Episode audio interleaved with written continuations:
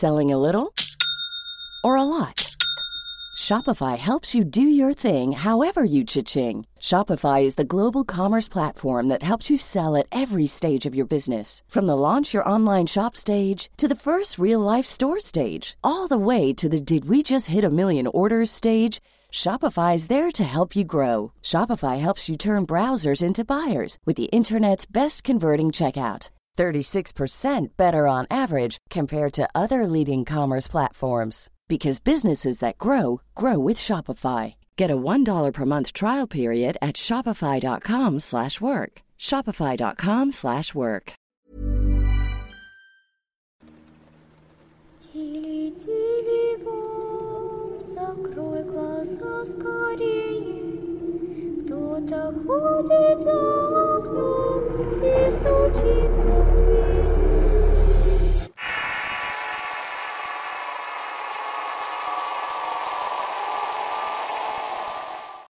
¿Qué tal amigos de Relatos de Horror? Antes de iniciar con las historias los invito a darse una vuelta cuando finalice el video a nuestro canal secundario, el cual se ha estado actualizando con videos enfocados a leyendas tanto de México y Sudamérica. El enlace lo dejaré en la descripción del video.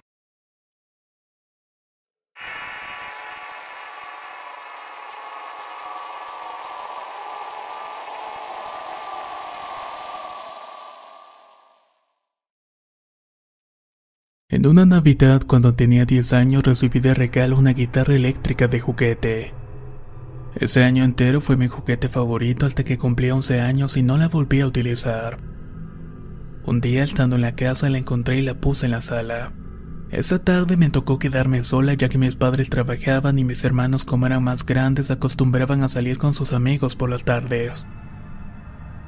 Estaba limpiando la casa y puse música a todo volumen y casi de inmediato subí al segundo piso y cuando llegué a mi cuarto escuché que abajo se había caído algo. Acto seguido la música se apagó de golpe. Al bajar vi la guitarra tirada y el estéreo desconectado. Lo volví a conectar, levanté la guitarra y seguí limpiando sin ponerle mayor atención. Subí a mi cuarto pero de pronto sentí que me soplaron algo al oído que no entendí. El estéreo se apagó una vez más y la guitarra empezó a sonar sin control pero su música se escuchaba algo tétrica. Bajé despacio con algo de miedo y al entrar a la sala me di cuenta que la guitarra estaba encima del estéreo. Podía ver cómo los botones cambiaban de color como locos y se empalmaban las canciones que salían de la guitarra, hasta que en un punto paró de golpe y se deslizó hasta caer al suelo. Cuando cayó vi que no traía pilas y con mucho miedo la tomé, la puse en una bolsa de basura y la saqué a la entrada. A los cinco minutos tocaron la puerta y cuando fui a ver quién era había un niño como de cinco años vestido muy sucio. El niño tomó la bolsa, me sonrió y se fue corriendo. Ya no supe nada más de aquella guitarra, pero días después soñé en algunas ocasiones a aquel niño.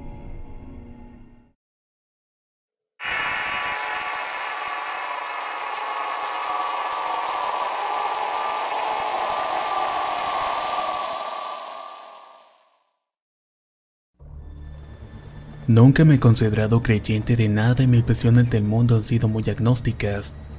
Tampoco he sentido lo que llamarían presencias, energías o sucesos extraños. De hecho, soy una persona muy difícil de asustar, por lo que las historias de terror las escucho con total tranquilidad como relatos de cualquier cosa.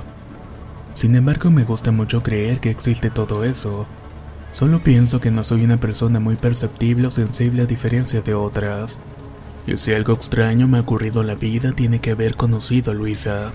Ella era extremadamente inteligente, agradable, aunque no muy sociable. Nos conocimos en la universidad mientras trabajábamos juntas en un proyecto, y a las pocas semanas nos hicimos amigas bastante cercanas. Un día Luisa me hizo una confesión muy extraña. Me dijo que era capaz de ver y saber más cosas que los demás porque realizaba viajes astrales. Por medio de estos podía recolectar la información que quisiera, ver lo que quisiera, ir a donde quisiera. Naturalmente mi primera reacción fue de incredulidad. Pensé que tal vez era muy imaginativa, lo cual ella percibió y decidida a desafiar mi escepticismo propuso. Déjame demostrártelo entonces. ¿A qué hora te vas a dormir por lo general? Le respondí que como eso de la medianoche un poco más tarde en ciertas ocasiones. Confiada sonrió y me dijo, Duerme hoy con algún objeto en tu cama. Voy a ir a visitarte y mañana te diré cuál fue el objeto que usaste. Esa tarde, después de haber regresado a mi casa, investigué todo lo que pude encontrar respecto al tema en internet, pero al final no llegué a nada.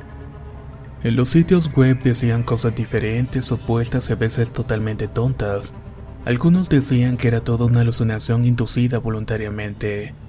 Otras que se trataba de un mundo alterno donde iba la conciencia al dormir. El caso es que estaba interesada en probar lo dicho por mi amiga. Decidí ir a dormir poco antes de la medianoche. Elegí una cosa que normalmente no está cerca de la cama.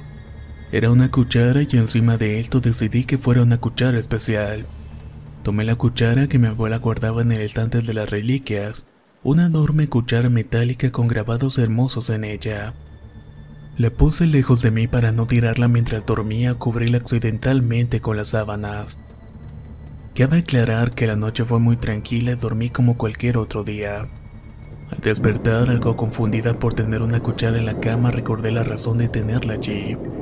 Y con mucha curiosidad decidí encontrarme con mi amiga lo más pronto posible.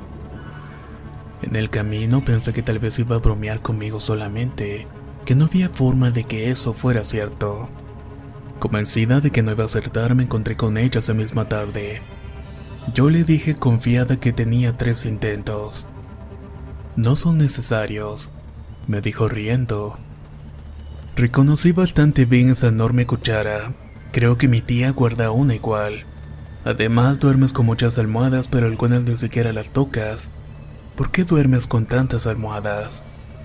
Tardé varios segundos en procesar aquella respuesta.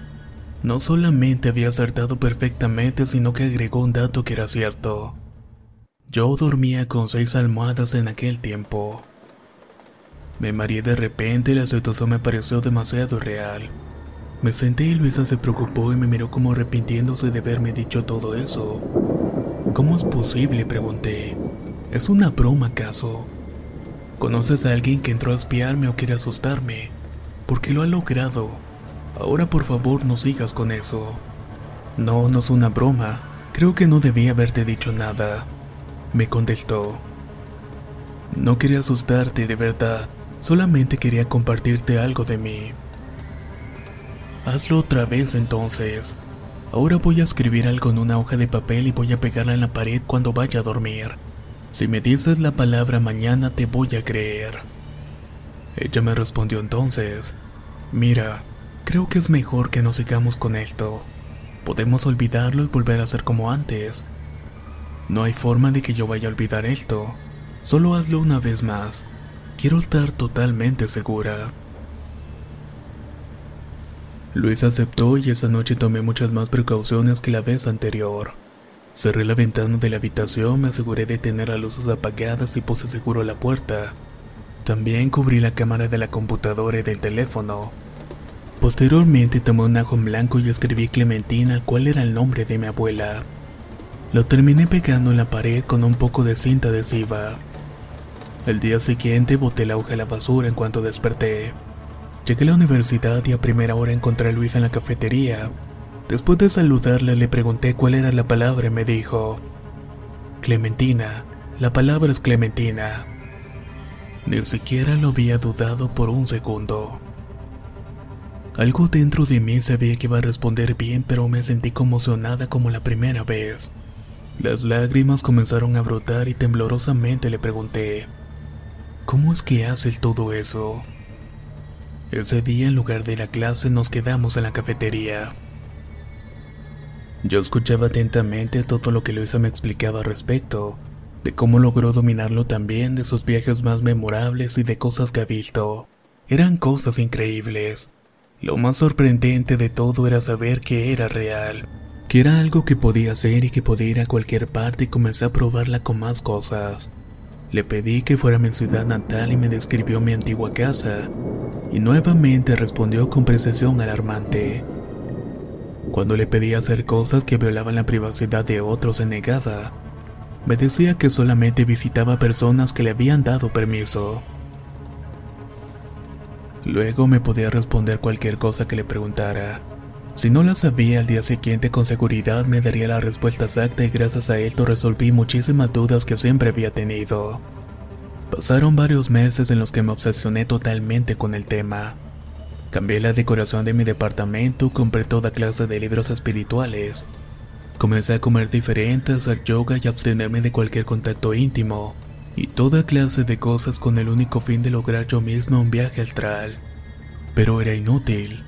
Aunque con la meditación logré muchos cambios anímicos, no era capaz de ver ni experimentar ninguna de las cosas que Luisa me comentaba. Todo lo que me aconsejaba lo hacía y todas las técnicas las experimentaba. Ella trataba de ayudarme como podía, pero parecía estancada. Al parecer era incapaz de lograr una mínima elevación. Llegó el día en que Luisa consiguió una pasantía estudiantil a Francia y tuvo que marcharse. Por varios meses hablamos muy poco debido a la diferencia de horarios, lo cual iba acumulando mi frustración. Luisa era una especie de ancla en este nuevo mundo que estaba descubriendo y al cual no lograba llegar aún. Cierto día durante una feria artesanal me topé con un libro de un hombre muy interesante. Al leer el resumen en la parte de atrás decía muchas cosas que me llamaron la atención. Así que no dudé en comprarlo inmediatamente. Al llegar a la casa me senté a leer el capítulo que me interesaba, cual hablaba sobre el desdoblamiento como se le llaman algunas ocasiones a los viajes astrales. Él te mencionaba una técnica que me pareció poco convencional, la cual Luisa nunca me había hablado respecto. No mencionaré de qué se trata, pero le diré de que todo lo que he probado es lo que menos he sospechado que fuera a funcionar. Iba completamente opuesto a la calma mental y a la lenta desconexión de una parte de la conciencia del cuerpo físico que Luisa me trataba de enseñar. Esto era más como un golpe en seco que se suponía te sacaría de inmediato. Estaba convencida que no iba a funcionar cuando lo hice la segunda vez, pero al terminar noté que sentía que tenía los ojos cerrados pero de igual forma podía ver a través de los párpados. Me incorporé y me sentí liviana como una burbuja y ahí supe que finalmente lo había logrado me había desprendido de mi cuerpo. No volví a verlo en parte porque no tuve tiempo de notar algo que no fuera el color rojo intenso chillón que pintaba la habitación de mi apartamento. Me hacía dudar que me encontrara en el mismo lugar y parecía como si una luz muy potente neón roja hubiera reemplazado mi usual bombilla. En mi habitación había una gran cantidad de personas, todas con el rostro difuminados pero girados hacia mí rodeándome. El cuerpo de todos era diferente pero se veían de un negro borroso, como si fueran unas sombras sólidas. Todos estaban mirándome fijamente como si estuvieran examinándome. El pánico y el terror que sentí en esos segundos me hicieron volver inmediatamente. Di un brinco y abrí los ojos y estaba en la misma posición en la que había quedado antes. Me encontraba cubierta en sudor y luego comencé a respirar muy fuerte. Tenía una especie de ataque de nervios.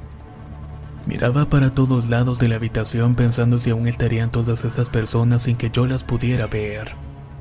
Esto provocó que saliera corriendo despavorida hacia el exterior del apartamento con tal de sentirme acompañada. Cuando finalmente regresé, lo primero que hice fue meter todos los libros sobre espiritualidad, viajes astrales y cosas similares a una bolsa de plástico. Luego los saqué y los metí al bote de reciclaje.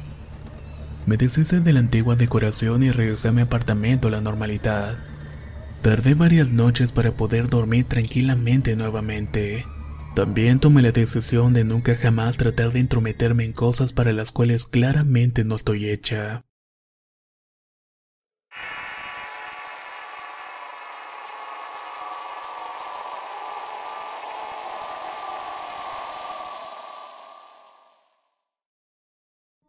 Esto me sucedió en el 2007 en un pueblito del estado de Nayarit, México. En ese tiempo no era una persona muy devota y nunca iba a misa, pero el resto de mi familia incluso madrugaba para ir. Un sábado por la noche por alguna razón no me podía quedar dormido y me encontraba dando vueltas y vueltas en la cama. Así dieron las 2 de la mañana y continuaba sin poder dormir, cuando de pronto escuché lo que parecía ser una carreta parándose frente a la casa. De pronto los perros de los vecinos comenzaron a ladrar y luego siguieron los perros de mi casa. Me dio mucho miedo asomarme así que esperé hasta que se fuera y los ladridos pararon. Después de que se fue me dio un sueño muy profundo y de hecho me levanté tarde pero muy asustado. Había tenido un sueño horrible en el cual teníamos una caja de muerto en la sala de mi casa y había mucha gente rezándole. Dentro del sueño llegaban llorando mis hermanos de Estados Unidos a los cuales ya tenía más de 8 años sin verlos.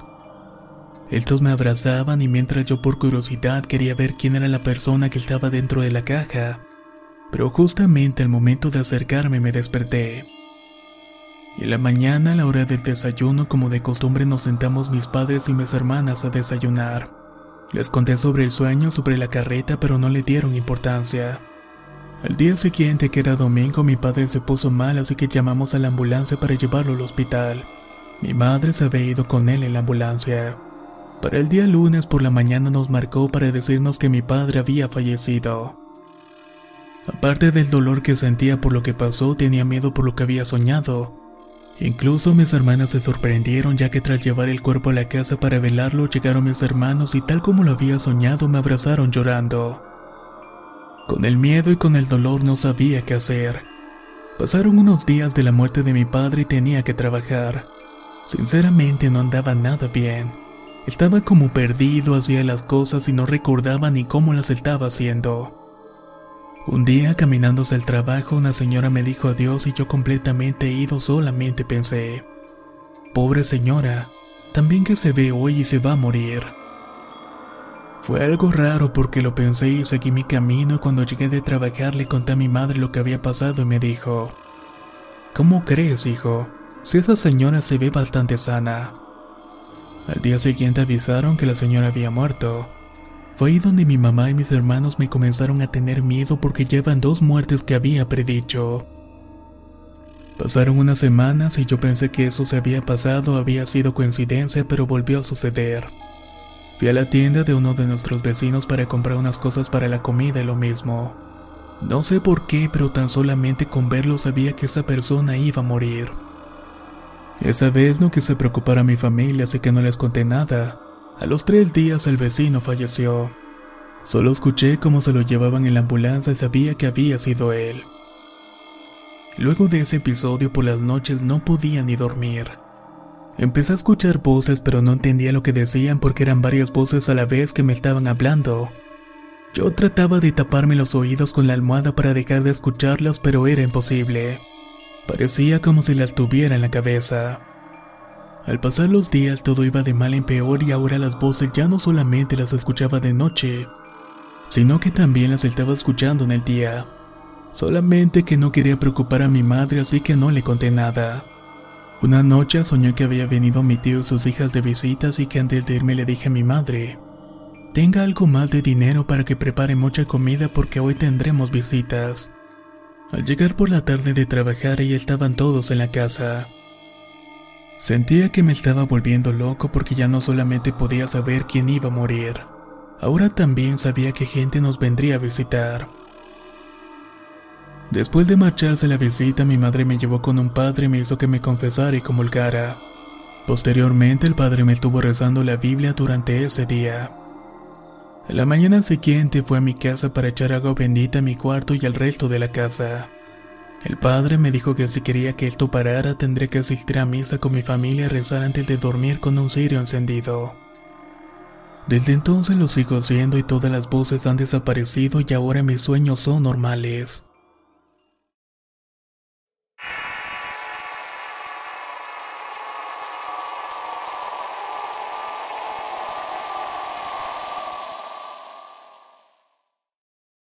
Esto me sucedió hace 10 años cuando en ese entonces pertenecía a los Boy Scouts. La caminata llamada La Vuelta al Oriente era una de las pruebas más largas y complicadas para obtener medallas. En ese entonces tenía 15 años y por primera vez me mediría en ese reto. Este consistía en tres días seguidos cruzando la cadena de cordilleras orientales que se ubican a unas dos horas de la ciudad. Dormiríamos de las 11 de la noche hasta las 4 de la mañana y continuaremos la caminata inmediatamente despertando.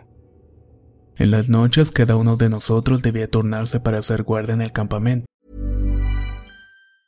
Ever catch yourself eating the same flavorless dinner three days in a row? Dreaming of something better? Well, HelloFresh is your guilt-free dream come true, baby. It's me, Kiki Palmer. Let's wake up those taste buds with hot, juicy pecan-crusted chicken or garlic butter shrimp scampi. Mm. Hello Fresh. Stop dreaming of all the delicious possibilities and dig in at HelloFresh.com. Let's get this dinner party started. How would you like to look five years younger? In a clinical study, people that had volume added with Juvederm Voluma XC in the cheeks perceived themselves as looking five years younger at six months after treatment. Look younger, feel like you. Add volume for lift and contour in the cheeks with Juvederm Voluma XC. Reverse signs of aging by adding volume to smooth laugh lines with Juvederm Volure XC. For important safety information and to find a licensed specialist, visit juvederm.com. That's J U V E D E R M.com. Not for people with severe allergic reactions, allergies to lidocaine, or the proteins used in Juvederm. Common side effects include injection site redness, swelling, pain, tenderness, firmness, lumps, bumps, bruising, discoloration, or itching. There's a risk of unintentional injection into a blood vessel, which can cause vision abnormalities, blindness, stroke, temporary scabs, or scarring. Talk to a licensed specialist to find out if it's right for you. La primavera está aquí, así que es el mejor momento para sacar lo viejo de la rutina y vivir nuevas experiencias, entre ellas nuestros estrenos de terror y hasta una nueva manera de obtener dinero con tus compras gracias a iBota. iBota es una app que puedes descargar totalmente gratis y que te da la mayor cantidad de dinero en efectivo en cientos de artículos y marcas, no solo en las botanas que disfrutas mientras nos escuchas. Olvídate de otras apps que son igual que brujos charlatanes y solamente te dan puntos fantasmas.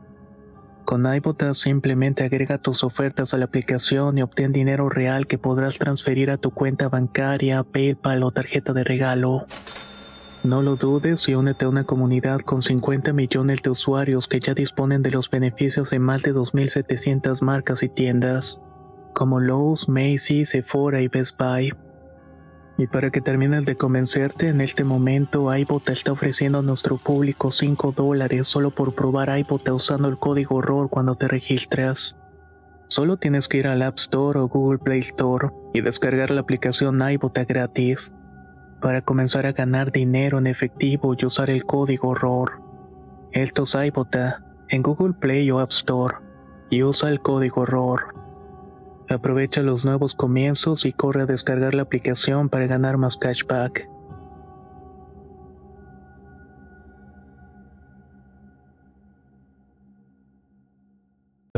Nos quedábamos con una linterna a un lado de la fogata observando que nadie ni nada se acercara al lugar donde el resto de los compañeros dormía.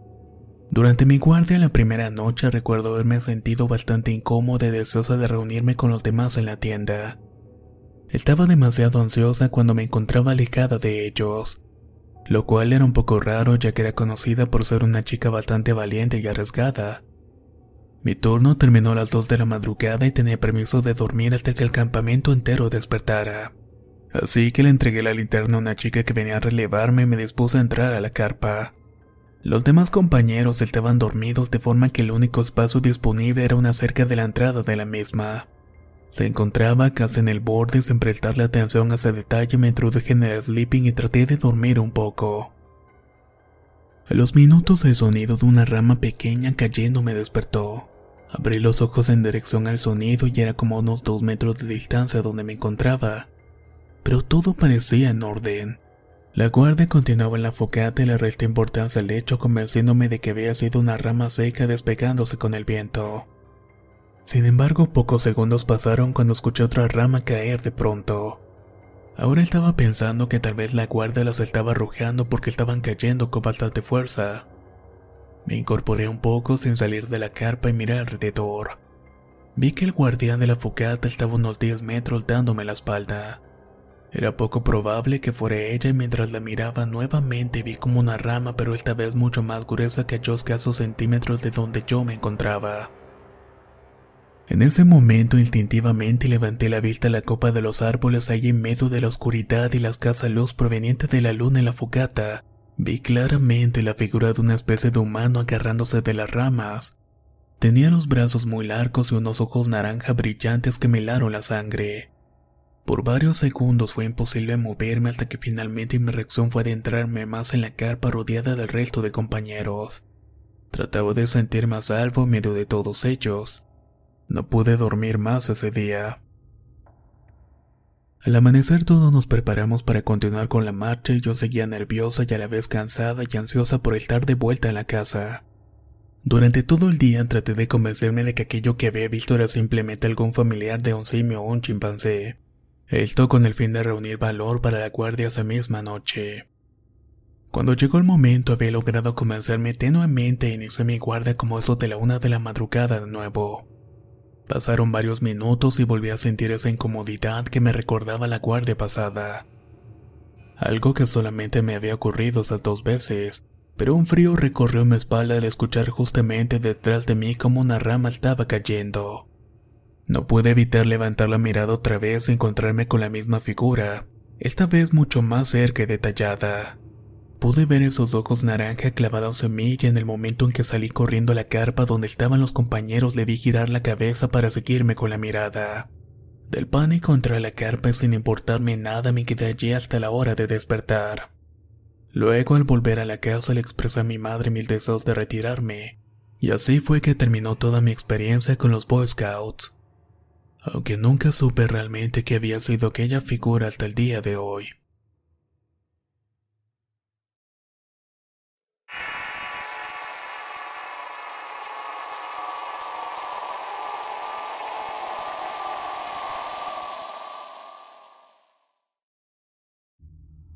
Esto me sucedió durante una madrugada. Antes de ese momento jamás había padecido de parálisis del sueño. Sin embargo, esa noche me despertó un repentino y fuerte apretón alrededor de mi tobillo. Aunque intenté moverlo como el resto de mi cuerpo, no lo conseguí exceptuando mis ojos que pude dirigir a mis tobillos. Junto a este fuertemente sujetado yacía una figura que pese a la oscura que lucía, sabía que se trataba de una mujer.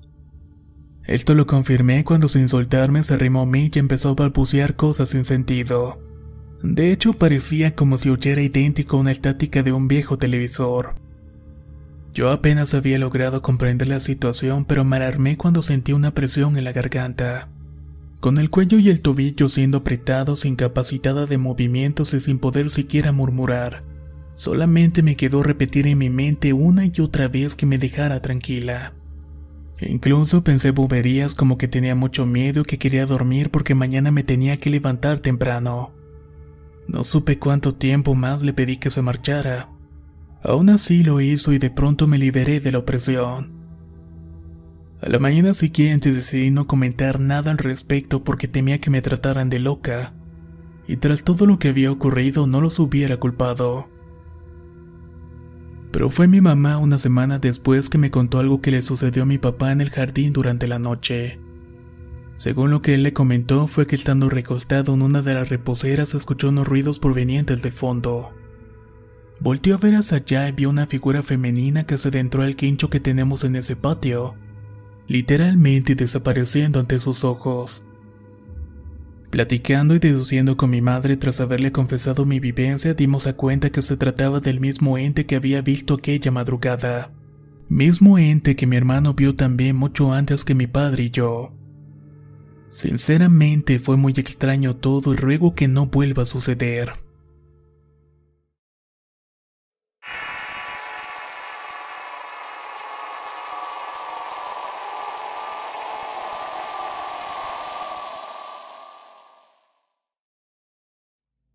Soy originario de una pequeña ciudad del oriente de Michoacán.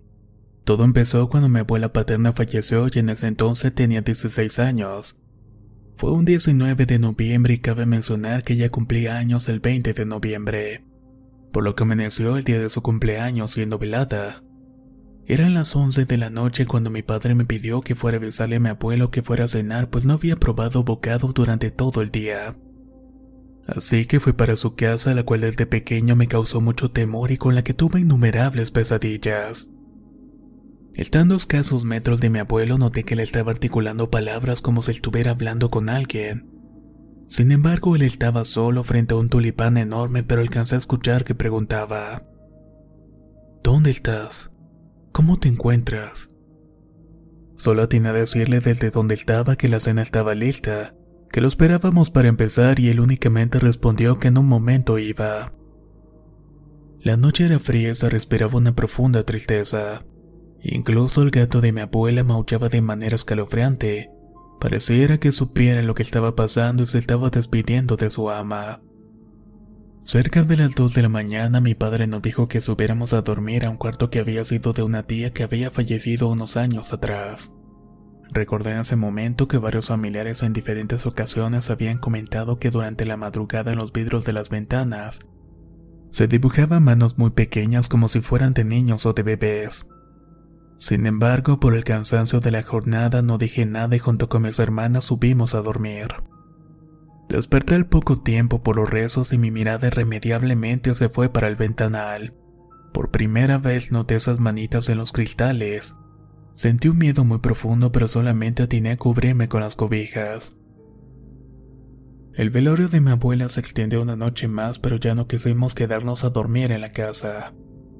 Sentía que algo había pasado la noche anterior, pero no podía explicarme en ese momento qué era lo que había pasado.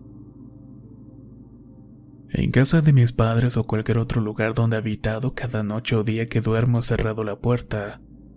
Pero a partir de esa noche en casa de mis abuelos al despertar la puerta del dormitorio de donde me encontraba siempre estaba abierta. Y en muchísimas ocasiones observaba esas manitos en los cristales de las ventanas. Esto vino sucediendo desde mi ciudad natal en Michoacán. Después ocurrió en Toluca, en Zupango, en Lázaro Cárdenas y finalmente en el DF. Llegaron a ser tan comunes estas dos situaciones que me acostumbré a ellas.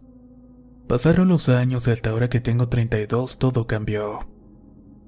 Ahora por el trabajo me asignaron a la construcción de sótanos en una conocida torre en Paso de la Reforma, la cual se encuentra junto a la Torre Mayor.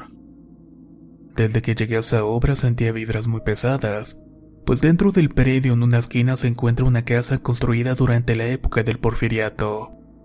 Esta casa se preservó pues fue la condición que puso el antiguo dueño para vender el predio. Quería que esa casona se mantuviera en pie y que no fuera demolida. En esta obra cubría de noche y era el único supervisor a cargo de un reducido número de obreros, por el método constructivo empleado se construyó inicialmente la planta baja. Posteriormente la maquinaria excavaba y se construyó el primer sótano y así sucesivamente. De modo que para llegar al sótano en construcción inicialmente tenía que bajar las escaleras de dos sótanos en semioscuridad. Y cada sótano que iba siendo construido significaba uno más que debía bajar generalmente solo sintiendo vibras pesadas. Los sucesos extraños comenzaron aproximadamente un mes después de haber llegado. Era la una de la mañana y me encontraba realizando reportes cuando comencé a sentir un frío normal y salí de la pequeña oficina. Encendí el calefactor y posteriormente regresé para continuar con mi reporte. Sin embargo, el frío aún persistía dentro del lugar. La pequeña oficina donde estaba se comunicaba unas tres veces más grandes por una puerta, así que decidí preparar café a la oficina contigua. En cuanto pasé me di cuenta que la temperatura cambiaba radicalmente al cruzar la puerta que la comunicaba, pues en la oficina grande se sentía el calor por el calefactor. Sin embargo, en la oficina pequeña donde me encontraba el frío era bastante. Me incomodó esa situación y decidí dejar el trabajo administrativo para más tarde. Días después me encontraba nuevamente haciendo trabajo en la computadora cuando empecé a percibir un frío anormal. En un momento la caja que tenía junto a mi silla cayó de lado, y puedo asegurar que por el peso de la caja con el roto martillo las dimensiones era prácticamente imposible. No quise darle mucha importancia así que levanté la caja y la puse justo al lado de la pared donde no debería volverse a caer. Pasé a la oficina grande para encender el calefactor y preparar un poco de café, cuando frente a mí esa misma caja volvió a caer acostada, entonces fue que sentí miedo e inmediatamente salí de la oficina rumbo al sótano donde laboraban los obreros. Cada vez que tenía que pasar por el sótano todo sentía una presencia. Era como si alguien me estuviera observando, pero a partir de esa noche fueron más intensas las sensaciones. De igual manera, a pesar de dormir durante el día, la puerta de mi cuarto se abría. Inexplicablemente los cristales del cuarto se empañaban y podía observar esas manitas que varios años atrás había empezado a ver. Durante un mes aproximadamente mandaron a un compañero a mi turno de la noche. Con este compañero llevaba una buena relación y solíamos tener charlas muy largas. En más de una ocasión hablamos sobre las situaciones a las cuales no le encontrábamos explicación lógica. Él me comentó haber sentido la misma presencia en el sótano 2 y la diferencia en las temperaturas en las dos oficinas. Esto cuando él cubrió un par de días en los cuales no pude ir a trabajar. En una de esas madrugadas él se quedó dormido y dejó su casco boca arriba a un lado. Lo desperté cerca de las 2.30 de la madrugada y le dije que debíamos ir a verificar que todos hubieran regresado a sus labores. Así que él tomó su casco y se lo puso y justo en ese momento se empapó por agua que tenía su casco. Me quedé helado pues vi cómo se lo quitó y lo dejó a un lado y ni él ni yo nos movimos de esa oficina. No había forma de que se hubiera llenado de agua. De inmediato me reclamó pensando que le había jugado una broma pesada. Le aseguré que no me había movido del lugar para nada y que nadie había entrado, y que yo no sería capaz de hacer ese tipo de bromas. Ambos nos quedamos en silencio sin decir nada, salimos de la oficina y no volvimos hasta cerca del término de turno. A la siguiente semana estuve en el turno de día y al regresar al turno nocturno lo primero que me dijo mi compañero fue, Fíjate que nos espantaron el viernes pasado. En las cimbras de la rampa circular se aparecieron las huellas de los pies de un bebé. Es evidente que no había forma que un infante estuviera en la obra y mucho menos en los sótanos. Pregunté al cabo de carpinteros y me confirmó dicha situación. E incluso me mostró un par de imágenes en su teléfono, pero le dije que eso era mentira porque la imagen era muy mala.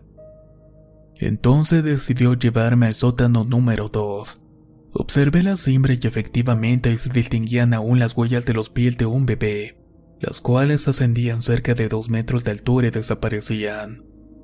Los sucesos sin explicación siguieron dándose y la sensación de una presencia era cada vez mayor. Hasta que el estrés y el temor me llevaron a contarle a mi madre pues habíamos sido muy allegados.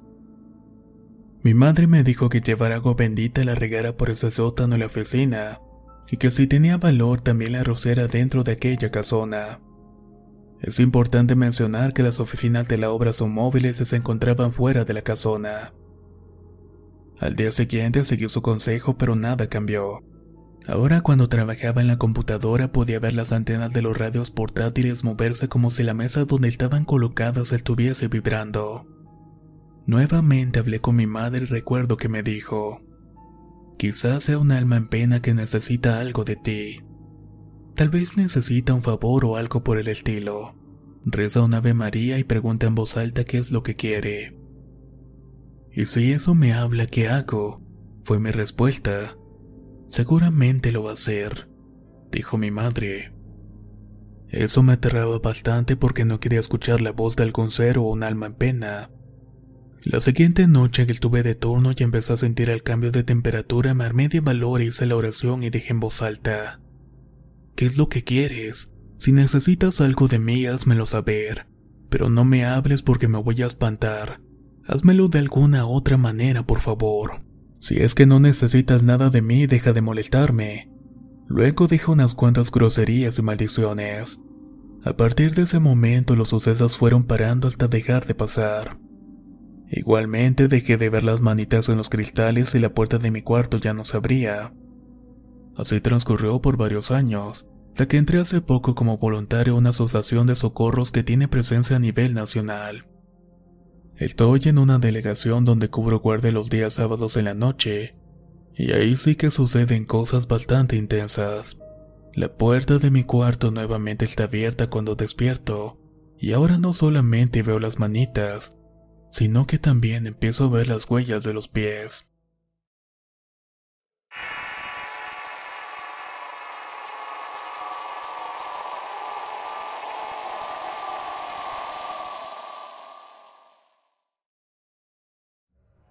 Soy de Guadalajara, Jalisco y esto le pasó a mi padre en 1988.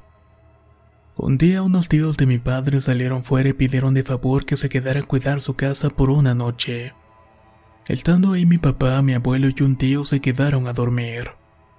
Mi padre cuenta que cerca de las 2 de la mañana empezó a escuchar muchos ruidos, como si estuviera gente hablando. Así que empezó a mover a su papá y a su hermano para tratar de despertarlos, pero por más que trataba no podía. Como no pudo, decidió salir y dice que vio a mucha gente pero con ropa antigua. Pareciera como si estuvieran en una fiesta y de hecho lo ignoraran como si no existiera. En un instante un señor que se veía bastante elegante se le quedó viendo y en eso corrió al cuarto con su padre. Solo se tapó de pies a cabeza hasta que dejó de escuchar aquellas voces. Una semana después de eso se encontraba solo en la casa porque sus padres habían salido a una fiesta.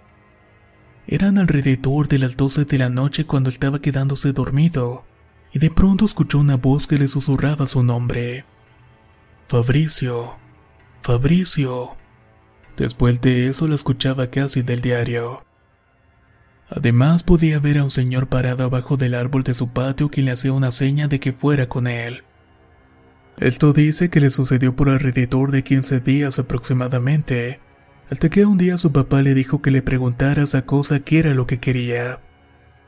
Mi padre esperó que dieran las 3 de la madrugada y le preguntó a aquel hombre qué era lo que quería. Al hacer esto simplemente se quedó inmovilizado. Dice que sentía algo muy pesado arriba de él y le decía muchas cosas al oído. Pero por más que trataba de entender no lo podía hacer. Al día siguiente amaneció con un zumbido en el oído que le duró todo el día. Desde ese momento ya nunca volvió a ver a aquel señor en el árbol.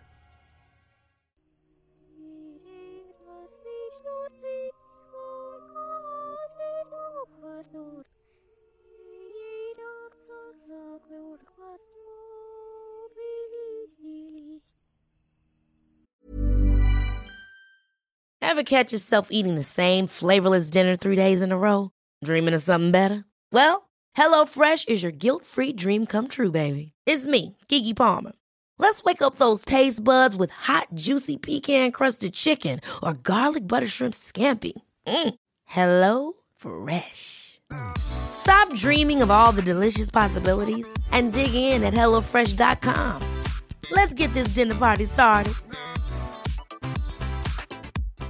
If you're looking for plump lips that last, you need to know about Juvederm lip fillers. With Juvederm Volbella XC and Juvederm Ultra XC, your lip look, whether it's subtle or bold, can last up to one full year with optimal treatment and no additional maintenance. Find a licensed specialist and see if it's right for you at juvederm.com today. That's J U V E D E R M.com. Add fullness to lips in adults over 21 with Juvederm Volbella XC or Juvederm Ultra XC. Do not use if you have severe allergies or a history of severe allergic reactions, or if you're allergic to lidocaine or the proteins used in Juvederm. Tell your doctor if you have a history of scarring or taking medicines that decrease the body's immune response or that can prolong bleeding. Common side effects include injection site redness, swelling, pain, tenderness, firmness, lumps, bumps, bruising, discoloration, or itching. As with all fillers, there's a rare risk of unintentional injection into a blood vessel, which can cause vision abnormalities, blindness, stroke, temporary scabs, or scarring. For full important safety information, visit juvederm.com.